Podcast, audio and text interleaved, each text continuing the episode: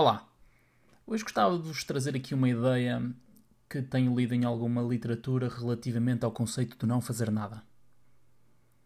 Ultimamente têm saído alguns livros sobre com, com este mesmo título, com esta, meia, com esta mesma ideia de que nós podemos ter aqui uma, um anti-movimento relativamente a este, a este momento mais depressivo, mais ansioso, mais um, ortossimpático e de repente existe toda aqui uma panóplia de ofertas um, sobre esta ideia de como é que nós não podemos fazer nada.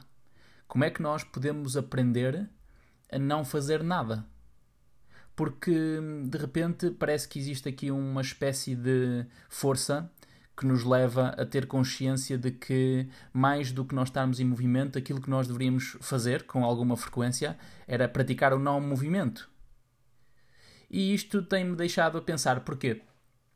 Porque, de alguma forma, este conceito de preparação para não fazer nada é fazer alguma coisa. O que eu quero dizer com isto?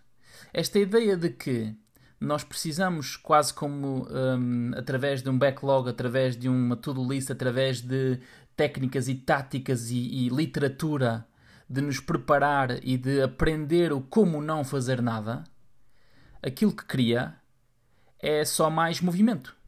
É só mais fazer alguma coisa. E então aquilo que eu gostava de colocar em cima da mesa é que não fazer nada não implica fazer alguma coisa. Não fazer nada implica não fazer nada.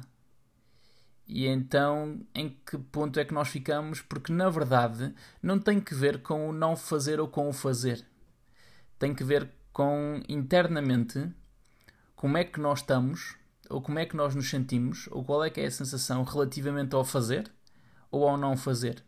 Porque na verdade, o não fazer nada é fazer alguma coisa.